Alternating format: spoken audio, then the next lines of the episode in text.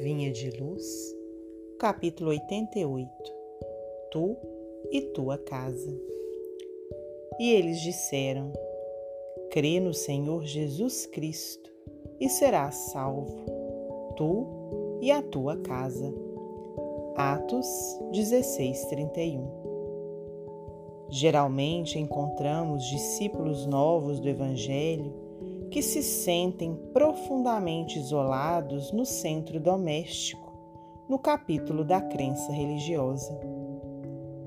Afirmam-se absolutamente sós, sob o ponto de vista da fé, e alguns, despercebidos de exame sério, tocam a salientar o endurecimento ou a indiferença dos corações que o cercam. Esse reporta-se à zombaria de que é vítima.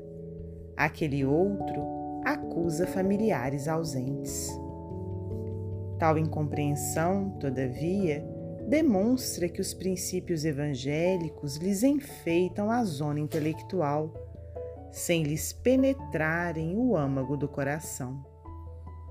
Por que salientar os defeitos alheios, olvidando, por nossa vez, o bom trabalho de retificação que nos cabe no plano da bondade oculta?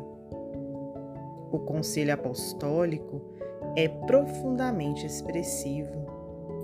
No lar onde exista uma só pessoa que creia sinceramente em Jesus, e se lhe adapte aos ensinamentos redentores, pavimentando o caminho pelos padrões do Mestre, aí permanecerá a suprema claridade para a elevação.